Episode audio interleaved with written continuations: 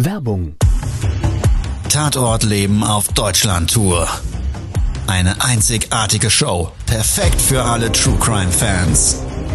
Erlebe echte Tatortgeschichten, spannend erzählt von Marcel Engel, Deutschlands bekanntester Tatortreiniger.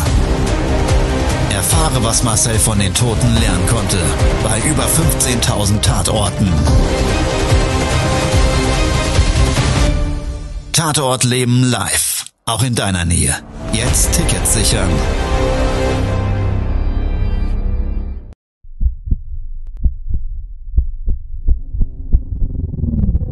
Todesursache.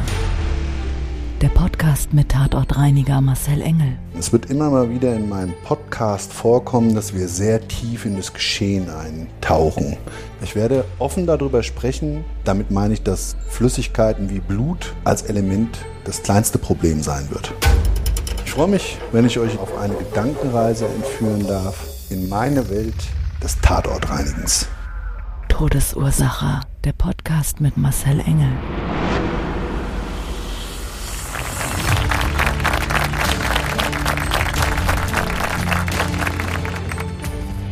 Das Thema Glück, das kann man nämlich gar nicht definieren.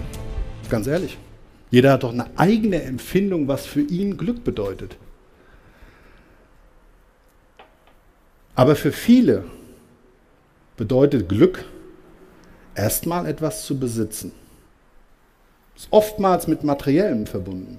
Ganz, ganz häufig. Wie oft höre ich die Leute sprechen, oh, wenn ich im Lotto gewinnen würde, ob sie jetzt spielen oder nicht. Man setzt erstmal voraus, dass man ein Scheinchen macht. Ne? In unserer Konsumwelt sowieso ein Stück weit mehr. Wir sind hier in einer Gesellschaft immer höher, schneller, weiter und jeder Einzelne mag seine persönliche Einstellung dazu haben, aber trotzdem sind ja gewisse Dinge, die sich zum Beispiel durch Geld ergeben, Lotto gewinnen, kann man erstmal dickfett Urlaub machen, den man sich sonst vielleicht nicht leisten kann und so weiter und so weiter, wie auch immer. Also ich glaube, das ist schon auch ein Thema in unserer Gesellschaft, dass Glück oftmals mit materiellem oder etwas zu besitzen verbunden ist. Ich hatte einen Auftrag, auch schon ganz, ganz viele Jahre her. Da hat mich der Bruder des Verstorbenen angerufen. Es ging für mich in eine Reihenhaussiedlung. Von dem Auftrag her hat er mir nur gesagt, es ist ein Mord geschehen. Und der Bruder kam aus dem Ausland, hatte nicht viel Informationen. Und das ist so lange her, dass es auch mit Informationsfluss, so heute Internet mal schnell googeln, das ging damals nicht dazu geführt hat, dass wir ein bisschen selber recherchieren wollten. Machen wir übrigens auch ganz normal. Also auch wir wollen wissen im Vorfeld möglichst, was ist passiert. Und wenn wir das durch einen Kunden nicht erfahren, dann ist natürlich der Gedanke erstmal, man googelt das Ganze. Ja? Heute super, damals scheiße, also es ging nicht. Wir haben nicht viel Informationen bekommen. Sind vor Ort gefahren und der Nachbar hatte zu dem Haus einen Schlüssel. Und der Nachbar hat mir dann gesagt, ja, der hat hier seine Frau erschossen. Okay. Erstmal tragisch, hart, Gewalttat. Für einen Tatortreiniger leider das tägliche Brot. Und da ist man erstmal, wenn man so wenig weiß, auf einer ganz, ganz professionellen Ebene. Da geht es nicht erstmal darum, die arme, verstorbene Frau im Fokus zu haben, sondern es geht erstmal darum zu wissen, was ist wie passiert und welchen Reinigungsaufwand stellt es dar. Ich habe dann aufgeschlossen, hat gefragt, ob er mit. Habe gesagt, das würde ich dankend ablehnen. Das ist, liegt immer daran, dass wir eigentlich da keine Zuschauer gerne haben und man auch so ein bisschen abgelenkt wird. Was den riesen Vorteil aber mit sich bringt, wenn man alleine dort reingeht, dass man extrem fokussiert ist. Weil das Haus hat ein Siegel, das habe ich gebrochen, Tür aufgeschlossen und war als erster eigentlich nach der Polizei drin. War keiner vorher drin.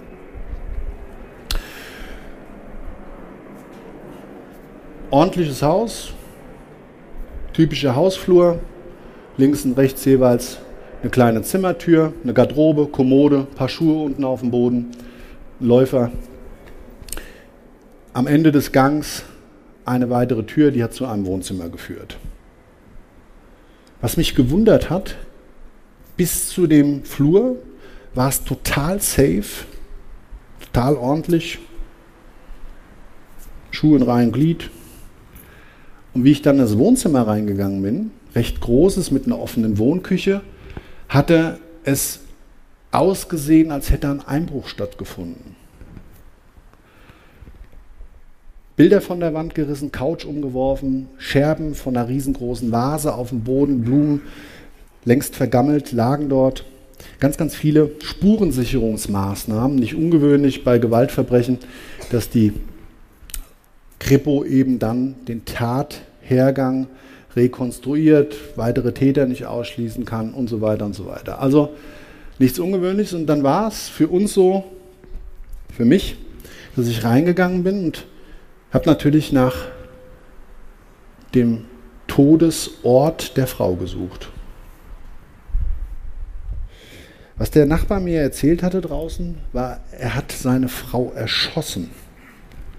Um das vielleicht mal so zu umschreiben, wenn ein Mensch erschossen wird, dann kommt es aufs Kaliber drauf an. Wenn es ein Großkaliber ist, dann fliegt der ganze Kopf weg. Ich habe auch solche Bildnisse schon von Toten gesehen, bei Notöffnungen, die ich auch ganz, ganz viele Jahre schon für die Polizei mache. Und da siehst du wirklich so einen Mensch da liegen, der Torso, und hier oben ist dann noch der Stumpen von der Halswirbelsäule hier oben, der guckt dann noch raus, so ein weißer Knochen, und der Rest sind halt so Fleischschlappen, die dann links und rechts auf der Schulter oder wie auch immer liegen. Und diese Räume sind wirklich extrem kontaminiert. Da ist keine Stelle, die nicht gereinigt werden muss. Das liegt einfach daran, dass es so eine Schusswaffe mit der Geschossgeschwindigkeit eben vollbringt, dass die Masse so verteilt wird, dass es so ein feiner Sprühnebel gibt. Das ist überall drauf.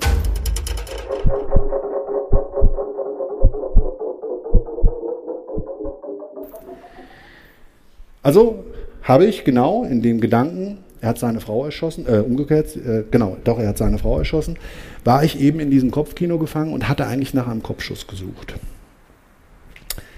Das ist so leider das Last und das Leid des, des Tatortreinigers. Ich gehe dann oftmals eben von den schlimmsten Bildnissen aus.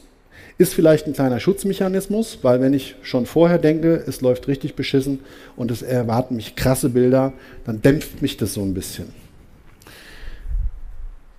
In dem Wohnzimmer habe ich bis auf die Kampfspuren oder Einbruchsspuren, das waren aber Kampfspuren, nichts weiter entdeckt offene Wohnküche. Die hat dann zu wieder so einem kleinen Flur geführt und der führte ins erste Stockwerk. Im ersten Stockwerk angekommen, habe ich so kurz die Augen geschlossen, weil, muss ich kurz erklären, wenn du so einen Spannungsbogen hast als Tatortreiniger und hast kein Erfolgserlebnis, dann auch wiederum schützt du dich so ein bisschen damit, dass du dich kurz runterholst. Ich nenne es jetzt nicht die Tatort-Meditation, aber einfach mal kurz tief durchatmen, ein bisschen sitzen lassen, setzen lassen und dann passt das wieder. Also ich habe kurz die Augen geschlossen, mich konzentriert, bin dann ins Badezimmer und da sah es krass aus. Da sah es aus, als hätte jemand einen anderen Menschen geschlachtet. Blut, weiße Fliesen, alles weiß gefliest, Badewanne, Duschtasse da, Doppelwaschbecken, Spiegel, Spiegel von der Wand gerissen. Und du konntest auch, und das ist immer so ganz schwierig dann bei solchen Gewaltverbrechen, du siehst halt auch überall die Hände. Du siehst, der Mensch hat stark geblutet, siehst die Fuß, Fußspuren auf dem Boden und darüber hinaus eben oftmals auch Handabdrücke und so weiter. Und du kannst dann auch schon so ein bisschen ein Stück weit erkennen, wie der Verlauf einer solchen Tat ausgesehen haben könnte. Das ist ein Stück weit spekulativ, führt aber oftmals gerade dann, wenn wir die Geschichte im Nachgang erfahren, genau zu der Bestätigung, was wir vermutet haben. Und das trifft zu 90 Prozent zu. Blut auf dem Boden, Blut in der Badewanne. In der Badewanne, Badewanne war das so, dass der Stöpsel auch drin war und da man, kommt man sagen, so wirklich so das kennt ihr ja, der Ablauf, und dann wird das so zum Stöpsel wird es halt ein bisschen voller, weil das Gefälle halt da ist. Äh, das war wirklich viel. Das heißt, derjenige, der dort gestorben ist, der ist da verblutet. Habe ich gesagt, okay, alles klar, Profi, einschäumen, einsprühen, wird dann mit einem Enzymreiniger alles abgereinigt. Das heißt, wir lösen das Blut, das eiweißhaltige im Blut mit einem speziellen Reiniger und haben dann so unsere Prozesse, dass wir eine Grobreinigung machen. Wir nehmen das teilweise mit Schwämmen auf, Spezialschwämme, die extrem saugend sind. Die können das 500-fache ihres Volumens aufnehmen. Ähm, dann haben wir, wie gesagt, so Nasssauger, das habe ich auch schon ganz häufig umschrieben, mit denen wir dann speziell absaugen, die man auch super gut danach wieder sauber machen kann, weil das auch natürlich, müsst ihr euch immer überlegen, das Zeug ist nachher blutkontaminiert. Und äh, das Zeug muss ja beim nächsten Einsatz auch wieder sauber zum Kunden kommen. Also ich bin so in dem Reinigungsprozess und habe eigentlich gedacht, ich bin fertig. Habe mir gedacht, naja gut, guckst halt nochmal in die anderen Räume, geh ins Schlafzimmer. Und da habe ich dann gesehen, da sah es noch schlimmer aus. Da ist jemand mit dem Kopfschuss erschossen worden. Gewebeteile, das heißt die Hirnreste, teilweise so 2 Euro Stück groß, haben an der Decke geklebt, an der Wand geklebt, ganz, ganz viel Blut auf dem Bett selber, Kissen durchwühlt. So ein Bauernzimmer war das, so in so einem hellen Holz. Der Teppichboden stark durchblutet, durch, mit Blut durchtränkt. Und da hatte ich so erst überlegt, ne, das eine kann ja mit dem anderen nichts zu tun haben. Und habe dann in der Zentrale angerufen, habe Verstärkung angefordert. Und ähm, dann haben wir aber von der Polizei die ganze Geschichte erfahren.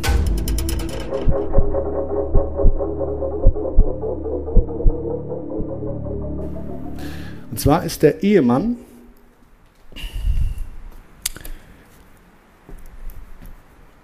in Trennung mit seiner Frau gewesen. Über ein Jahr on-off, on-off, on-off.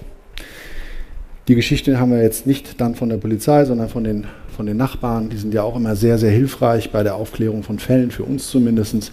Und meistens ist der Informationsstand da sehr, sehr gut. Also diese On-Off-Beziehung haben die uns genau beschrieben.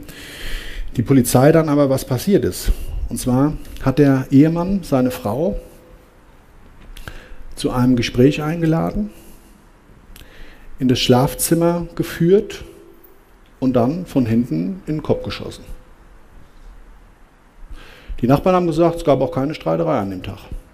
Das war ganz klar kalkulierter, eiskalter Mord. Das hat aber dann noch eine weitere Tragkraft gehabt. Die Ehefrau hatte eine neue Beziehung. On-off, on-off. Ist ja jedem selbst überlassen.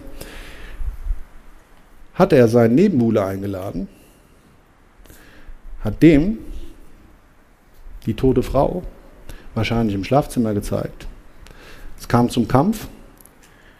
Er hat ihn unten erschlagen und dann oben im Badezimmer zerlegt. Der hat ihn zerstückelt. Deshalb auch so dieses schlachterähnliche Bild da in dem Badezimmer. Und dann ist er runter in den Keller gegangen und hat sie selber in den Kopf geschossen. Den Leichenfund habe ich dann auch noch gefunden.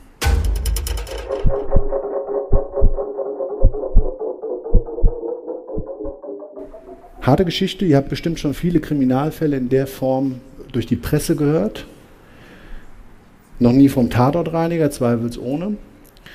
Was die Tragik an der Geschichte ist, warum ich das Thema Glück vorher erzählt habe, der Mann war Lotto-Millionär. Der hat zwei Jahre vorher im Lotto gewonnen. Mehrfacher Millionär. Nachbarn haben es mir erzählt. sein persönliches Glück, mutmaßend, hat es ja anscheinend nicht gebracht. Also das Geld hat ihn nicht dazu geführt, dass das, was ihm am wichtigsten war, anscheinend seine Frau und das Leben mit seiner Frau, wir hatten vorhin das Familie, Gesundheit, jeder hat seine eigene Vorstellung, was für ihn Glück bedeutet. Ich finde, es gibt eine ganz schöne Definition, was Glück auch bedeuten kann. Ich sage immer, Glück ist der Moment des Augenblicks. Glück bedeutet, wenn wir erkennen, dass wir mit Kraft unserer Gedanken unser Leben jeden Tag und jede Sekunde selber formen und bestimmen und entscheiden, ob uns etwas glücklich macht oder nicht und wenn das noch so eine Kleinigkeit sein kann. Und deshalb sage ich, der Tod kann Glücksfall sein, wenn wir bereit sind, die Chance nutzen, unser Leben vor dem Tod so zu leben, dass wir glücklich sind. Das war's schon mit der neuen Folge von Todesursache, der Podcast mit Marcel Engel, Kopf einer eigenen Spezialreinheit und Tatortreiniger bei mehr als 12.000 Orten auf der ganzen Welt. Was kann Marcel für dich bereinigen? Jederzeit. Weltweit. Melde dich oder klick dich einfach mal durch auf marcelengel.com. Empathisch, tiefgründig, ehrlich. Todesursache lässt dich garantiert nicht kalt. Seid dabei. Ich freue mich. Abonniere die Staffel und du kommst für keine Folge zu spät.